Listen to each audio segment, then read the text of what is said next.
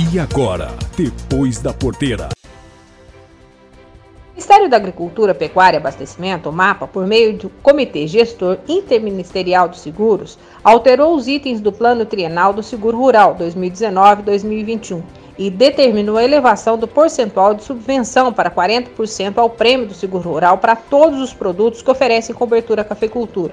A decisão está na Resolução 79, publicada no Diário Oficial do último dia 28 de setembro. Anteriormente, o percentual de subvenção para a cultura era de 20% para os produtos de riscos nomeados e 30% para os produtos multirisco.